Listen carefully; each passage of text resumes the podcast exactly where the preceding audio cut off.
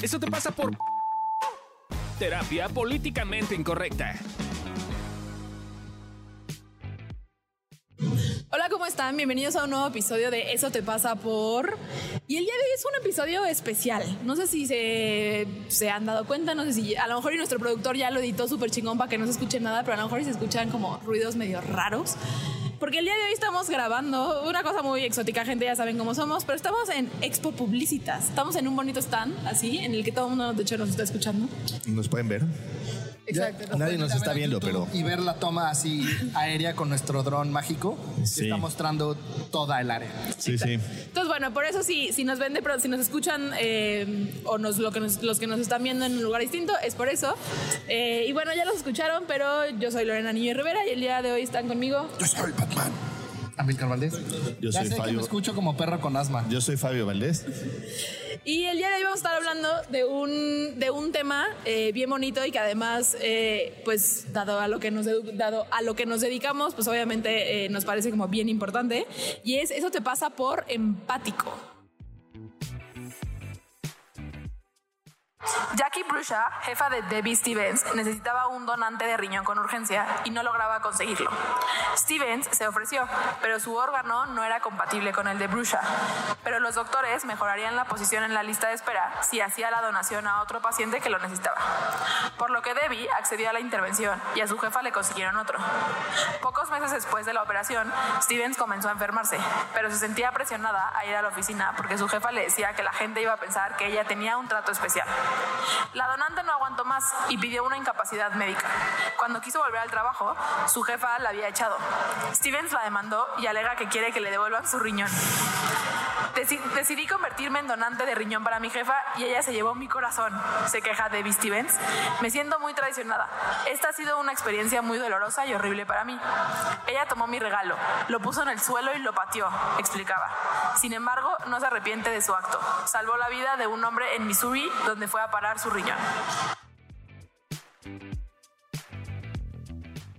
Un poco dramática. Ajá, ver. sí. Me suena Si mi tía Oti dice que no prestes un dinero que no estás dispuesto a perder, menos un órgano, no mames. O sea, ¿no van a leer el órgano ustedes? Pues sí, güey, para después reclamarle que me corrió, pues no, güey. No, ya lo doné, ya lo doné. Sí, ya se lo di, pues ya, güey, es regalo. Ah, O sea, no, sí, sí, sí. Pero, sí, pero sí, me, sí. me Si te doy medio hígado y me dejas de hablar, pues ni pedo, güey. La mitad se acabó, llevarás mi hígado en tu Sí. ser por siempre, güey. Sí, seremos, serás parte, seré parte de ti para siempre. Pero pues, ni modo, güey. Ahora, el tema es, me acordé del capítulo ese de los Simpsons donde Bart se les, le sacan el corazón y lo tiran a la basura. ¿No te acuerdas? Ah. Que le rompen el corazón a Bart y entonces le sacan el corazón y lo tiran a la basura. Así ¿Y de qué dramático. pasa? No sé, nunca vi Así de dramático. Escucha, es que se enamora, güey. Ah. Eso es lo que hizo con mi corazón y así sale la imagen Ah, de era- era la el tema era el dramático de la queja. Como la, está un poco así como. Entiendo, güey. O sea, está, sí está gachito, güey, ¿no? Como de. Como que yo creo que el tema es que ahí venía como. Era riñón con garantía, ¿no? Así, riñón con garantía de trabajo, ¿no? Y, y no se la cumplieron, güey. Entonces está bastante ojete, la Claro. neta. Ahora, ¿qué es empatía? Para ustedes, ¿qué dirían que es empatía? La capacidad de aprender a ponerme los zapatos del otro desde el otro. Yo, Ok. yo creo que esta madre que dicen que nunca me sé cuál es cuál, pero hay dos niveles de empatía, ¿no? El primer nivel de empatía es, tus papás son alcohólicos. Ah, yo te puedo entender porque mis papás son alcohólicos. Entonces no solo me pongo en tus zapatos, sino que viví algo muy similar, similar. en mi experiencia. Ok. Y el otro nivel de empatía es el que está diciendo Fabio, que es, es desde los zapatos del otro. Esto que dicen todos los güeyes de, si yo fuera vieja no saldría a mi casa por andarme agarrando las chichis. Eso no es empatía, güey. Eso es si fueras tú en el cuerpo de una mujer. Sí. No, es, es ponerte en los zapatos del otro. Es todos los consejos que dan de, si yo fuera tú lo cortaría. Claro, güey. Llevo tres años intentando cortarlo, güey. Si tú fueras yo, no lo cortarías. No andarías con él para empezar. Ahora, a ver, aquí está definido de la siguiente manera. Dice, la empatía es la intención de comprender los sentimientos y emociones, intentando experimentar de forma objetiva y racional lo que siente otro individuo. La palabra empatía es de origen griego, empatea, no sé si lo dije bien, que significa emocionado. La empatía forma parte de lo que se conoce como inteligencia emocional y se vincula con otros valores como es la compasión y el altruismo y es opuesto al egoísmo y a la antipatía. En- Entonces, digamos que la empatía es como una especie de, según este, este diagnóstico, como una especie de trabajo de método para ser actor. O sea, porque es como una cosa muy intelectual, ¿no? Es como de, yo me mentalizo y me digo a mí mismo, yo, ¿cómo será vivir con papás normales, güey, en un barrio de Estados Unidos, güey?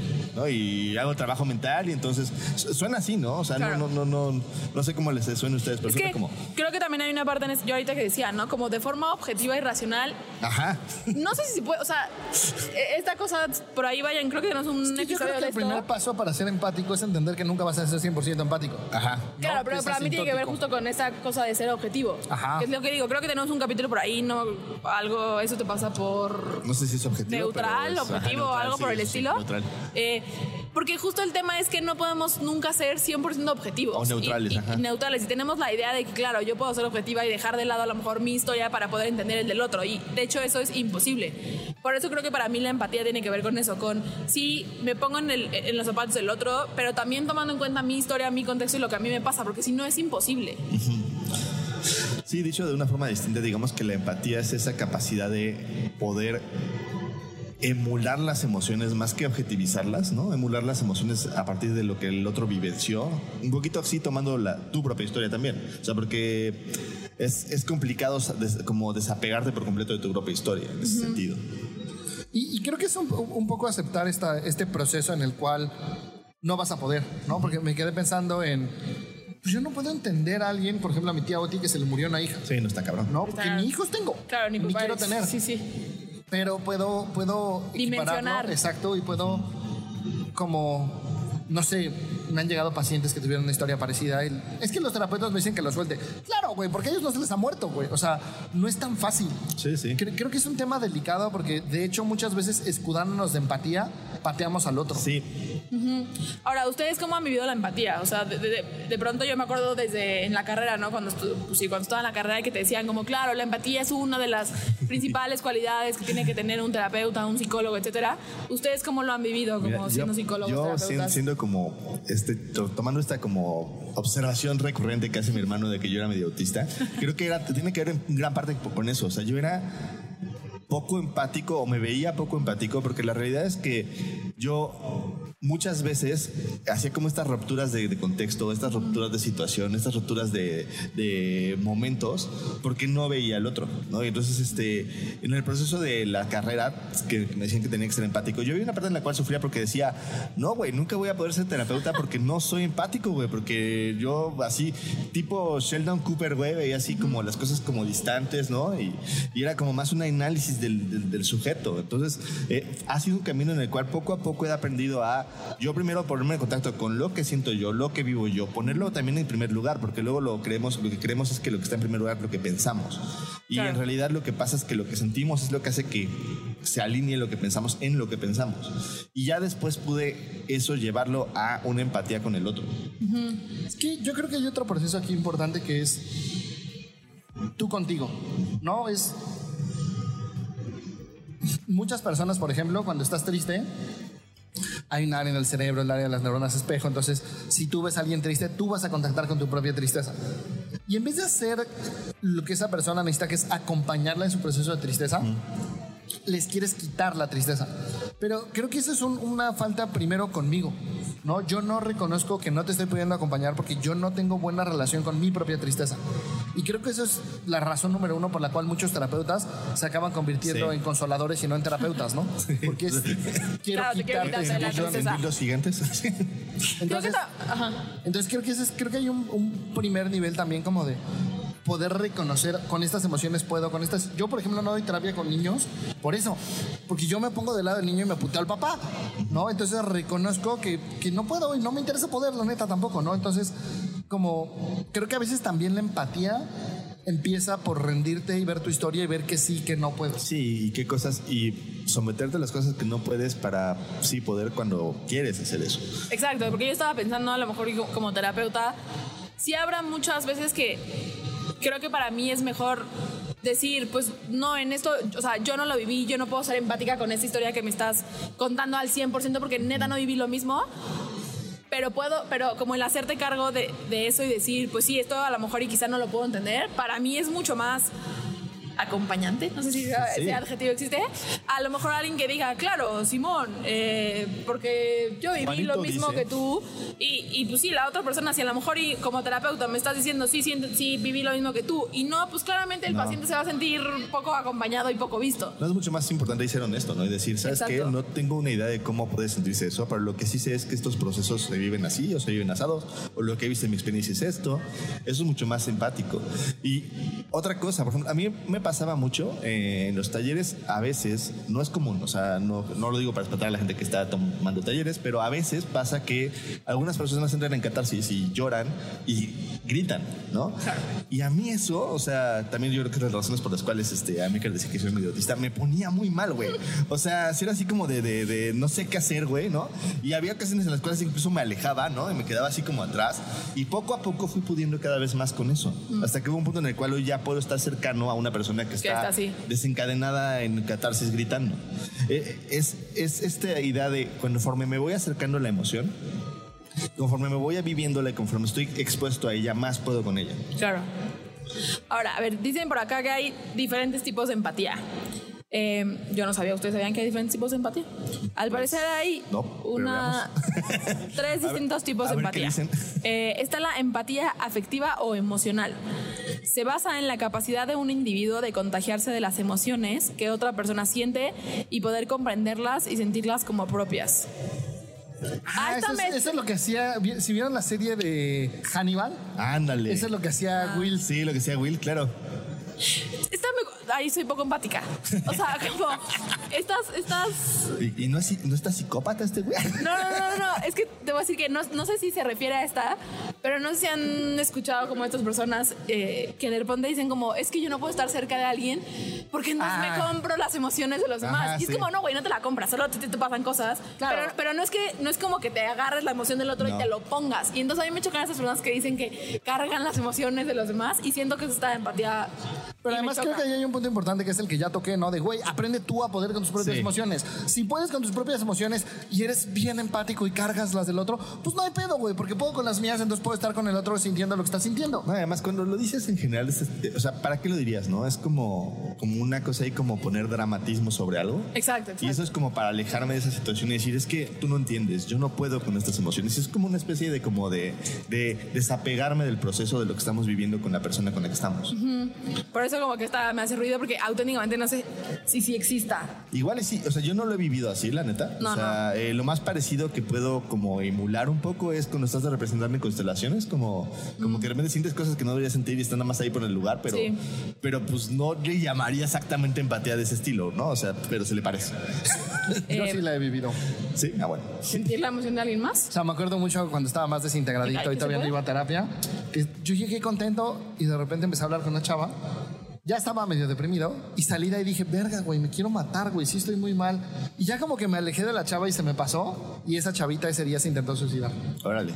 Y era algo que me pasaba, antes de ir a terapia, era algo que me pasaba como Me inconsciente. cuesta ser empática con eso, no creo que exista. O sea, sí, no soy empática con eso claramente. Sí, es lo que vemos. Eh, empatía cognitiva eh, se basa en la capacidad del intelecto de una persona de comprender la postura de otra, es decir, de ponerse en sus zapatos, pero sin involucrar el aspecto emocional. Claro, como esa cosa de puedo entender lo que te pasa. Sí, sí, eso, eso, según yo, eso, pues, bueno, no sé, a mí se Pero me es que no sé fácil. si no metes la parte Exacto, emocional, realmente estás entendiendo al otro.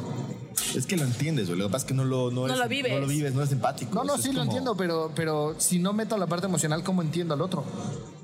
Desde una parte muy lógica. Sí, yo creo que te lo entiendes, no lo aceptas o no lo haces parte o no te conectas con su sufrimiento o no. O sea, y es sí, y es una cosa que además es muy distante, güey, porque, porque ahí es donde puedes entrar en este tipo de diálogos como, como la verdad es que te entiendo, güey, pero no lo acepto, sí, pero que no estás viendo su contexto total.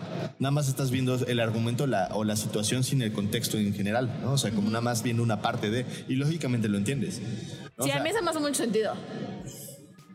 Eh, y luego está finalmente la empatía compasiva. Se basa en la capacidad de un individuo de ser empático con otro y mostrar una predisposición para la ayuda. Este tipo de empatía es el que pasa a la acción. Pues la vivimos en terapia, supongo yo. No, pero, pero, pero a mí eso también se puede disfrazar de falsa empatía. También. Sí, claro. O sea, si en vez de acompañarte te quiero quitar la emoción. Sí, creo que ahí la diferencia es un poco la intencionalidad con la que haces. ¿A qué nos referimos con falsa empatía? Es este proceso en el cual yo hago como que siento lo mismo que tú, pero en realidad no lo estoy sintiendo, nada más estoy queriendo como acompañarte para sacarte de ahí. Porque me molesta, me incomoda, me duele, me causa algo el que estés como estés. ¿No? Para empezar, me da un espejo, un espejo de lo que yo quiero vivir, porque no estoy viendo algo triste, ¿no? Y digo, no, es que necesito ayudar a esta persona que no esté triste y esté fuerte. Quizás tiene que ver más con que tú no puedes con tu propia tristeza, ¿no? Entonces, es- a eso nos referimos un poco con eso. Eh, según evolución terapéutica, eh, ser, empático, ser empático está bueno, ¿no? Eh, solo el tema es cuando por estar tanto tiempo en los zapatos, en los zapatos de otro nos olvidamos de nosotros mismos. Ah, yo sí eso. Sí. No, o sea, de pronto es como estás, tu atención y tu energía está muy puesta en el otro eh, y en ver lo que le pasa en otro y en escuchar las historias del otro que de pronto literalmente, pues ya, así tú ni, ni, ni pasas, o sea, literalmente te olvidas. Puede ser hasta cosas como muy, muy físicas, ¿no? Que a ti te pasaba como que de pronto te Sí, yo me acuerdo un día que llegué a la facultad con, con la camisa rasgada y mi mejor amigo me vio y me vio la camisa y me dijo como, puso una cara de qué pedo y volteé y estaba así empapado en sangre y a la fecha no sé si me embarré con un poste, si me intentaron asaltar y yo me seguí derecho y me clavaron una navaja, no sé qué chingados pasó. Porque es un rasguño acá, ¿no? Que sí, todavía tengo la, la cicatriz de, de esa vez que nunca supe qué pasó. Claro. Vaya. No, entonces Vaya, vaya, a ese nivel estaba desconectado de mí. Sí, y creo que hay una parte, creo que eso es un mal de terapeuta, ¿no? O sea, tal cual es como este tema de, de a veces estoy tan invertido en la historia, el momento, la situación de alguien más, que sin querer o sin, sin verlo, me olvido de mí y de mí frente a la otra persona en el proceso. Por eso también es tan importante el proceso que hacemos en evolución de, de hacernos cargo de la presencia de la relación dentro, de la, de- dentro del espacio. Porque si no, en este afán eh, o como objetivo, muchas Sí, veces sí. lo que sucede es que entonces yo me sacrifico por el otro, pero entonces ya dejé de ver al otro en función de su máxima fuerza. O sea, yo quise ayudarlo a pesar de él porque yo siento que soy la persona que tiene que ayudarlo. Claro. Eh, también creemos que puede llegar a causar conflictos porque se nos olvida ser objetivos ante las situaciones. Yo creo que le damos un peso a la objetividad que no tiene, Sí. muy cabrón, pero además la entendemos, perdón, pendejamente. Sí. No, o sea, es Como una realidad objetiva que existe ahí afuera, No, güey, que además, alguien la puede ver. Generalmente disfrazamos nuestra falta de empatía de Con objetividad. nuestra- claro. ¿no? Entonces es como un, tú estás triste, yo no estoy pudiendo con tu tristeza, y como yo no estoy pudiendo con tu tristeza, me pongo objetivo, que es una reverenda mamada, y lo que estoy haciendo es yo no poder con mi tristeza y quitarte la tuya. Sí, objetivamente no tienes por qué estar triste. No mames, güey. No, objetivamente lo que tienes que hacer es dejarlo. Claro, güey. Llevo seis meses tratando de dejarlo. No digas pendejadas, Sí, güey. sí, o el échale sí, ganas. sí, ah, no, sí, no lo había sí. pensado, güey. No mames. Justo, justo este tema como del, del, en función de la objetividad que yo creo que puede tener, porque todos los seres humanos tenemos como una predisposición de cómo somos, soy ser empático porque soy objetivo. Entonces te digo, güey, no, a ver, Lore, no. Tú lo que tendrías que hacer es salir con güeyes que te gusten siempre, güey, Claro. y además valorarte, güey, porque, pues, güey, no, valórate ya. No, es como un tema como de, a ver, espérame, güey. Es un proceso, es un trabajo, no es tan fácil, güey. Tiene que ver más con las relaciones, además, con cada persona cambia, güey, ¿no? Y entonces ahí ya puedes empezar a tener una claridad de que el contexto también afecta muchísimo. Claro, es como esta cosa que me choca de la amiga. Es que me apagan. Ah. Eh, de la amiga, date cuenta. ¿No? Ah, que, claro. que, que es esta cosa de. Ah, sí, güey. ¿cu- ¿Cuánta gente? Que literal, o sea, ya hay memes, ya es todo un. Este, hay hashtags, todo de la amiga, date cuenta. Que a ver, entiendo que cuando a lo mejor y tienes una amiga que está en una relación, que tú ves que a lo mejor y no está tan bonita, que la pasa mal, que. ¿No? O sea, pues sí, entiendo que duele ver a la persona. Sí. Pero es me parece que es esta cosa de llego y es como, pues ya mano a la fregada y es como, pues sí, mano, que es lo que decía Milgar, ¿no? Pues no es tan fácil, porque entonces, justo, si, si actúas desde este lugar de amiga, date cuenta, ya lo tendrías que dejar. No estás siendo empática, de hecho, porque no estás viendo todo el contexto y todo lo que le pasa a la persona que no está pudiendo, o sea, que, que literalmente no está pudiendo no estar en esa relación. O peor aún cuando es el amigo, date cuenta desde mi propia historia. Sí. Claro, Y entonces como, ah, de repente ya no sales tanto y tienes novio, entonces seguro tu novio te está reprimiendo. Y es como, un, pues no, no necesariamente, tal vez sí, tal vez no. Además, generalmente vemos solo una parte de la historia, ¿no? Entonces no, somos muy sesgados a ver solo una parte de la historia. Cuando les voy a decir una cosa que es secreto, pero que es bien importante que veamos. Si una persona está ahí y lo tiene claro, es porque algo gana. Claro. ¿Ok? Entonces es bien importante. Ahí no sé qué gana, güey. Ahí, si queremos platicar cada caso, lo que sea, échenme un fornazo, escríbanme, lo que sea, vemos el caso cada particular, ¿no? Pero yo no he visto una situación en la cual haya una cosa en la, en la cual esté este amigo o amiga, date cuenta, que no el, en el- la cual el amigo o amiga no tenga algo de ganancia. A lo mejor no veo otras ganancias que podría tener fuera, eso sí llega a suceder, pero tiene una ganancia estando en la relación. Eh, otra cosa que, que veíamos aquí de lo que creemos y de, lo que, de cómo vemos la empatía en evolución terapéutica es que ser empático te hace conectar con otras personas y comprender por qué hacen lo que hacen. Sí. Fíjate, hay como esta idea de que somos seres racionales, ¿no? O sea, y yo, yo quiero empezar a desmentir esa idea porque claramente no somos seres racionales, somos seres emocionales y tenemos jalones emocionales de pertenencia, de amor, de tristeza, de dolor, de circunstancias de vida que nos llevan a crear una forma de querer conectar con los demás y entonces construimos a partir de eso una ideología o una visión. Pero pensamos que es al revés, pensamos que la ideología crea una emocionalidad y para nada. Entonces es bien importante porque justo este tema como de ser empático tiene que ver más con ver las vivencias de la persona a partir de lo que él o ella tuvo cuando era pequeño, cuando era pequeña y que en su construcción, digamos, como de vida, que luego lo convirtió en una persona que es hoy buscando respuestas a algo emocional. Eh, y esa respuesta viene más que nada de situaciones emocionales que vivió la persona, como por ejemplo si tuvo una situación en la cual fue rechazado toda la vida, pues va a buscar ser aceptado constantemente, ¿no? Y es una cosa que en general es importante notar porque si no, acabamos siendo poco empáticos o empáticos mentales sin realmente llevarlo como a una cosa mucho más práctica, mucho más aterrizada. tres características en eso que estás diciendo. Somos seres emocionales y el marketing lo sabe. Nunca te venden un coche o un algo eh, desde un lugar como... Ajá. No, o sea, te venden emociones, ¿no? Tú no compras, o sea, tú compras la emoción que te vende la ropa. Que... Somos seres emocionales, pero también somos seres cambiantes, porque creo que eso que estabas diciendo de repente es peligroso, porque es como un, es que tú no me entiendes, me rechazaron de chido, es güey, ya tienes claro eso desde hace 15 años, ve a terapia, trabájalo y muévete desde un lugar distinto. Pues creo que la otra parte que se nos olvida mucho, que creo que ni siquiera entendemos, es que somos seres contextuales. Ajá. Yo, por ejemplo, mi, mi herida de rechazo, que yo fui bastante rechazado la secundaria, era Quasimodo, eh, la tengo ahí trabajadona, voy bien. Y me acuerdo mucho hace poco que fui a, a un curso, eh, que aparte era en traje de baño porque era de meterte en hielos, y entonces había pura gente fresa, eso ya es un contexto que me pone mal.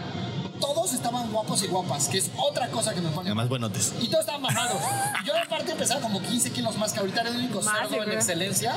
Porque había otros gorditos ahí, pero como gorditos que corren maratones, que así es como... Ya, sí. Tú eres un gordo fit. Yo era el único cerdo así, cerdo. y la verdad es que hubo un punto en el cual ese día me rendí y dije, güey, aquí no voy a interactuar. O sea, son tres cosas que pegan duro en medida de rechazo. El contexto está fuerte para mí. Fui empático conmigo mismo y dije, está bien, suéltalo, toma el curso y haz lo mejor que puedas. Pues se nos olvida que también somos seres contextuales. Y sí creo que en este punto es súper, súper importante porque de pronto cuando alguien, inclusive cuando alguien nos lastima, cuando alguien hace algo que desde nuestra visión y desde nuestro contexto está mal, entre comillas, lo primero que hacemos es un poco ir- irnos al juicio de, claro, es una mierda Sí. de persona y por eso hace lo que hace. Y el tema es que auténticamente la empatía para mí es bien importante en el sentido de, neta veo qué le pasó a esa persona y por qué hizo lo que hizo. No, y además el, contexto es súper importante también. O sea, esto me acordó un poco la regla que decía este Pablo Waslavic de el contenido cambia con la relación que tienes con la persona, porque eso también es contexto. O sea, ¿qué, qué- qué decía? Es, son le- leyes de la comunicación y una de ellas dice que si yo empiezo a platicar con una persona, no voy a decir lo mismo a mi papá, que a mi mamá, que a mi hermano. Aunque uses las mismas palabras. Aunque Sí, sean que las mismas socio, palabras, ya. va a tener un significado completamente distinto porque la relación cambia el contenido del mensaje. Si yo le digo a mi hermano, güey, no mames, qué chido estás, güey, no es lo mismo que decirle a mi mujer, ay, qué chido estás, güey, ¿no? O sea, y cambia por completo. Sí, sí, sí. Yo, yo en eso estaba, pensando en una historia que les platiqué el otro día, la voy a intentar resumir lo más que se pueda. Eh, estaba escuchando un podcast eh, de, eh, no sé si conocen una asociación que se llama Reinserta, que básicamente eh, trabaja con eh, mujeres, niños en situación de cárcel, etcétera, etcétera. Y entonces le estaban preguntando eh, que por qué, o sea, porque antes en las cárceles, eh, digamos que pues México, obviamente la situación en cárceles son horribles, vivían, o sea, viven en una celda de dos por dos, 20 mujeres.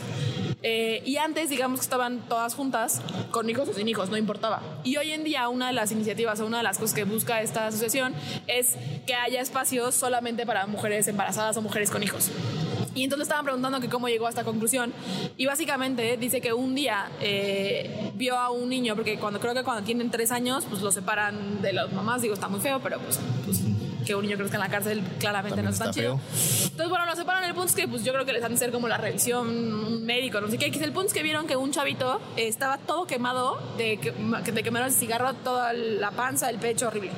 Y entonces, que claro, la primera como conclusión es pinche, Pinche mamá, mamá culera, güey, hija de la Ajá. chingada. O sea, es como, güey, qué mierda tienes que ser para quemar a tu hijo, ajá. ¿no? O sea, no sé. Ser humano más deplorable, güey. Pero entonces el punto es que ella dijo como, ok, neta, más allá de irme al juicio, como quiero saber qué pasó. Algo importante que nos platicaste la vez pasada en esto es que justo Saskia acababa de tener un bebé. Saskia es la que lleva inserta.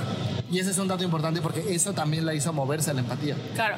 Y entonces, bueno, el punto es que va con la mamá eh, y le dice, obviamente la mamá la odiaba pues porque era la mala que le había quitado a su hijo. Entonces, básicamente le dice, oye, pues quiero saber qué pasó, como por qué demonios quemas a tu hijo y está lleno de quebrados de cigarros. Y básicamente lo que había pasado era que justo vivía en esta celda y el, be- el- el bebé, pues sí, cuando era chiquito, pues, bebé, porque bebé, ¿no? Lloraba en las noches. Y entonces que en la misma celda había un montón de reclusas que no eran mamás o que no estaban embarazadas, que eh, la empezaron a amenazar con si no caes a tu hijo, Lo vamos a voy a matar". matar o a ti. Y entonces ella descubrió que la única manera en la que el bebé se callaba era quemándolo. Y entonces cada vez que lloraba, pues ella lo quemaba, porque entonces el niño se callaba y entonces pues ya lo ponía, literalmente lo estaba Lo cuidando, salvaba, lo sí. salvaba, ¿no? Y que fue cuando, o sea, y que ya después obviamente ahí fue cuando ella dijo, no mames, no pueden estar todas juntas, pues porque este pedo de la empatía, o sea, no, Sí, está sí, cabrón. Pero es eso, cualquier, y creo que eso hacemos en la vida diaria, ¿no? Nos cuentan una historia, nos hacen algo y decimos, claro, porque es una hija de la chingada que hizo Desde esto y nuestro esto. contexto puede ser que sí, pero desde su contexto puede ser que Exacto, no. y no sabemos auténticamente qué le pasa al otro.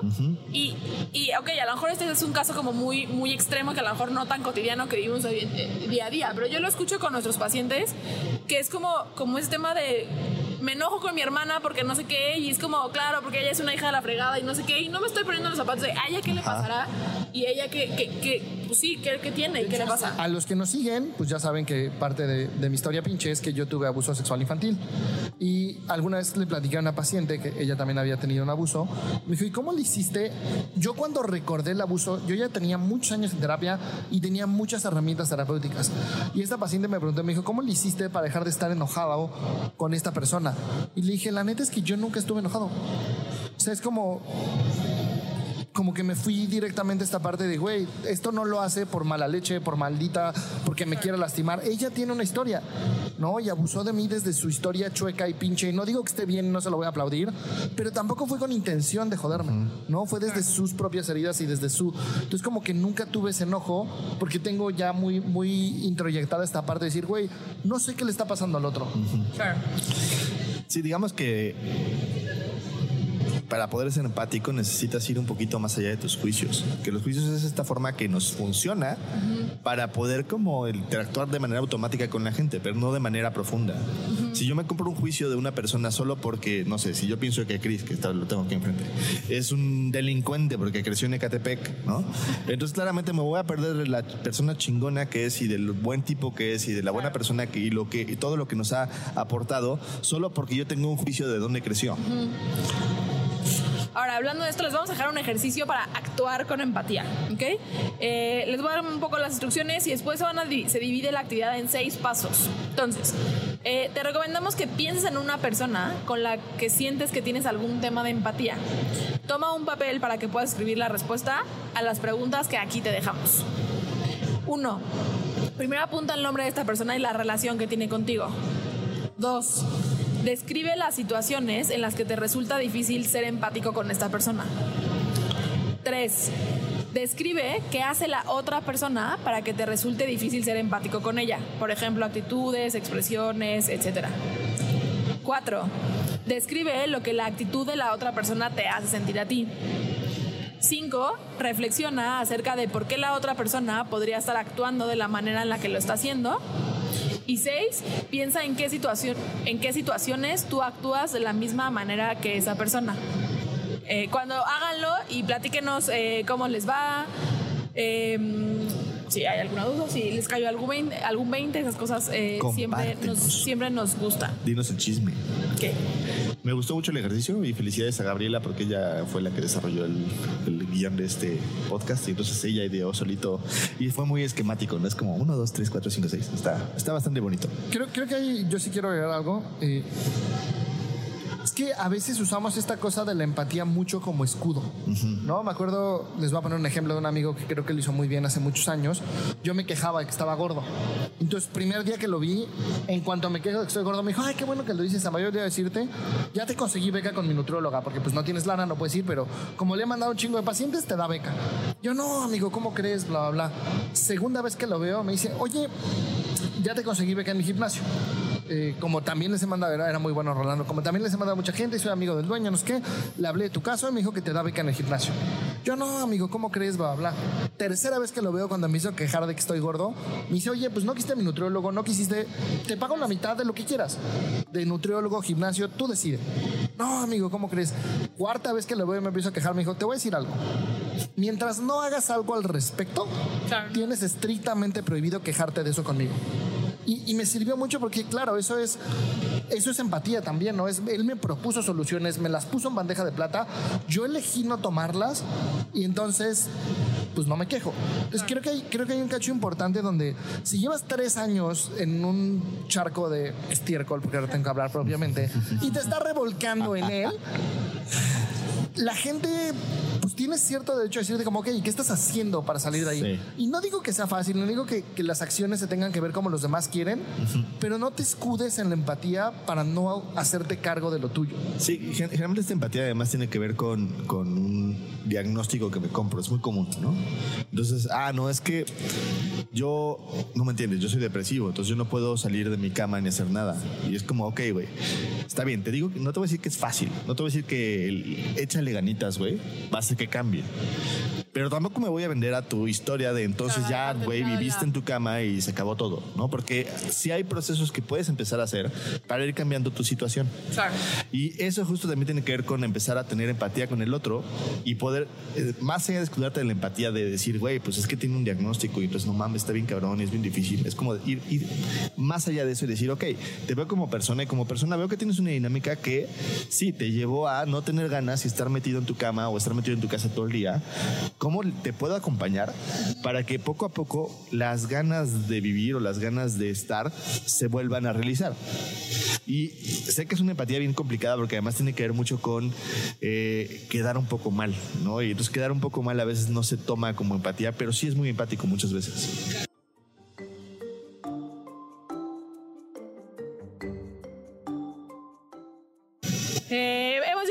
Bonito momento vulnerable. Entonces, muchachos, ¿qué les da vergüenza de este tema? ¿Algo que les dé vergüenza?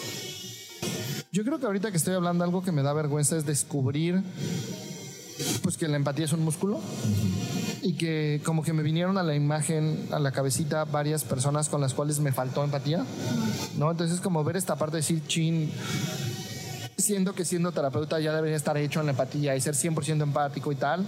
Y pues la neta es que no, que sí de repente pues es un músculo que sigo desarrollando y que sigo buscando y, y soy empático conmigo decir, claro, pues su historia chocó contigo, pues no pudiste ser empático. Sí, yo creo que hay como también, a mí lo que me pasa mucho con este tema es que a veces con ciertos pacientes me cuesta trabajo conectar con, con ellos desde un lugar empático. Eh, tengo que hacer este proceso mental, ¿no? Y es como fuerte porque según yo, o sea, no sé si esté bien o mal, pero según yo como terapeuta tendría que tener la capacidad de ponerme en sus zapatos emocionalmente y estar ahí.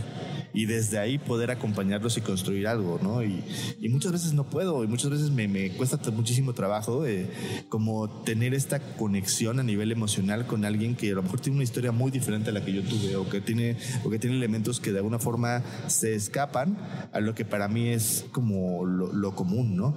Eh, y, y me da vergüenza porque siento que como terapeuta tendría que saberlo, tendría que poder hacerlo y siento que si la gente lo sabe hay una parte en la cual van a decir, ese güey no debe ir a terapia, ¿no? O sea, y, y ese es un poquito lo que me pasa. Sí, creo que a mí un poco lo mismo que a los dos, ¿no? Como ese tema de así soy, según yo, bien poco empática con muchas. Creo que quizá más que con la historia de alguien, muchas veces soy poco empática con la manera en la que reacciona la gente. O sea, es con el drama, o sea, es como, como me dan ganas como de sapearme a la gente.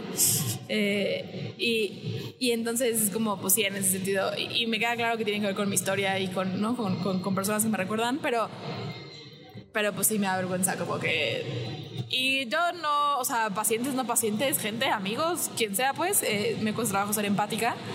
Eh, o también me cuesta trabajo ser empática como muchas veces siento que la gente exagera. Eh, y entonces en ese sentido me cuesta ser empática y eso me da vergüenza. Eh, ahora, ¿qué les sorprende de este capítulo, del tema, de todo? A mí me sorprende la capacidad que tenemos los humanos como de acomodar chueco las cosas, porque también me estuvieron viniendo muchas, muchas imágenes de personas de los dos lados, ¿no? Desde ser empático conmigo es como, a ver, estoy siendo empático y como persona empática porque necesitas moverte, muévete. O del otro lado, ¿no? También como escudo mi empatía para poder ser violento contigo, ¿no? Entonces me sorprende esa, esa capacidad cognitiva. A, a mí me sorprende lo bien que lo hemos hecho el día de hoy pese a las circunstancias. Pese a lo O sea, incómodo que está esto. Digo, les repito, estamos en una exposición, la gente pasa, güey. Hay pido gente, cámaras de gentes desconocidas. Hay güey. drones, ahorita hay un dron volando, caminando ¿viste? y como que se nos siguen un dron volando, güey. Gente nos empieza a voltear a ver así con cara de estos güeyes que hacen, como Sí, que se sí, quedan no sé si es segundos y no bueno se o van, malo. ¿no? O sea, y, y no sé cómo tomar todo esto y lo hemos hecho bien, la verdad. Está bien. Eh, a mí me sorprende. Sí me sorprende, es triste, pero sí me sorprende cómo podemos ser tan poco empáticos en muchas, o sea, muchas veces. O sea, sí, si bien me, me parece que cada vez vamos avanzando y, y cada vez hay más espacios y, y se busca que, que seamos empáticos, sí creo, gente, que estamos muy lejos de neta auténticamente ser empáticos y entonces eso me sorprende. Em, ¿Qué tiran a la basura? la idea de usar la empatía para ser irresponsable. ¿No? Como de. Es que no me entiendes. Pues sí, yo, yo le he cagado y he cometido errores duros desde mi historia, pero me duele y me hago responsable. No es, no, no te pido que seas empático y me entiendas, o sí sé empático y entiéndeme, pero también yo ya estoy haciendo algo al respecto. Yo estoy respondiendo frente a mi error. Yo tiro la, la- a la basura la idea de que tenemos y sabemos todo sobre una persona antes de conocerla. Sí, yo iba a decir para allá, como yo tiro a la basura esta idea de que la, la gente actúa porque es mala de su corazón o, o- o porque neta quiere joder. Eh, yo tiro a la basura eso. Y finalmente, ¿qué ponen en un altar? Yo sí creo que la empatía en sí misma. O sea, creo que la empatía bien usada tiene mucho que ver con el proceso de sanar al mundo. Y es, o sea, ¿cómo puedes saber si tienes una empatía bien usada o no? A la persona que más daño te ha hecho en la vida, de corazón dices, pues entiendo tu historia. Está cañón, está cañón. Yo pongo en un altar las emociones, la emocionalidad, la capacidad de estar conectado con los demás, la capacidad de poder ver que somos seres emocionales y que eso es lo que nos mueve. Porque creo que de esa forma podemos claramente ponernos en los zapatos del otro. Si yo busco y digo, como un poquito tu- tu- esta persona de, de reinserta, ¿no? Como, ¿por qué? O sea, ¿qué está sucediendo? ¿Por qué lleva una mamá que queme con cigarrillos a su hijo? ¿No? Y entonces veo que auténticamente es un proceso emocional. Y eso justamente es lo que de alguna forma nos ayuda a tener la claridad y el motor de cómo funciona la vida o cómo funcionan las cosas. Claro. Eh, yo pongo en un altar como toda la gente que se abre a la posibilidad de, de en lugar de irse al juicio, como, como abrirse la posibilidad de, ah, ok, ¿qué le pasará a la otra persona que está actuando como actuando? O sea, auténticamente pongo, pongo en un altar a, a todas las personas que se dan la oportunidad, porque la verdad es que hay muchas otras personas que se quedan en no solo la gente es así porque es así, punto. Eh, y entonces eso, eso está, eso pongo en un altar. Eh, ahora, vamos con nuestra segunda sección de los tips. Aquí te dejamos los 7.900 miles de millones, que son el número de personas que habitan en el mundo y que al menos una vez en su vida han sido empáticos. Tip número uno. Nota para qué te sirve ser empático. En una de esas descubres que es una forma de evadir tus propias emociones y asuntos. Tip número 2. Al ser empático no quiere decir que vas a hacer las cosas por el otro, más bien se trata de acompañar. Tip número 3. Conectarse de más con el otro puede ser peligroso, sobre todo cuando se te olvida tal cual es tu lugar. Si ves que ya estás haciendo cosas que no te corresponden, habla y platica de cómo te sientes con la situación. Tip 7900. La empatía es un acto de amor, así que muestra una actitud receptiva y atenta. Esto te ayudará a tener una comunicación profunda con los otros individuos. Y bueno, esto ha sido todo por hoy, gente. Me empecé a poner nerviosa porque de pronto empecé a hablar y Mucha mucha gente, empezó a decir, decía. Está bien, no, no se vayan, no se preocupen. Exacto, pues acá. Eh, pero eh, muchas gracias, espero que este episodio les haya gustado. Si por acá o sea, nos están escuchando gente, o sea, como aparte de ustedes en el podcast, no sé cómo explicarlo, hay una bocina que, Sí. que escucha a la gente. Eh, eh, cualquier cosa, si nos gusta, si les gusta donde, eh, este episodio, recuerden seguirnos en nuestras redes sociales. Estamos como arroba evolución terapéutica.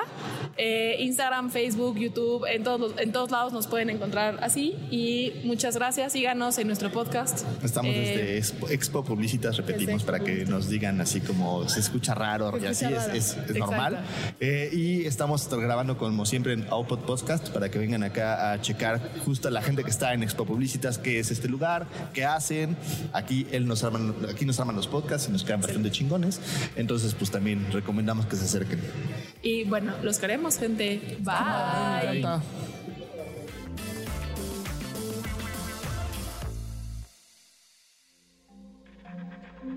Este audio está hecho en Output Podcast. ま。うん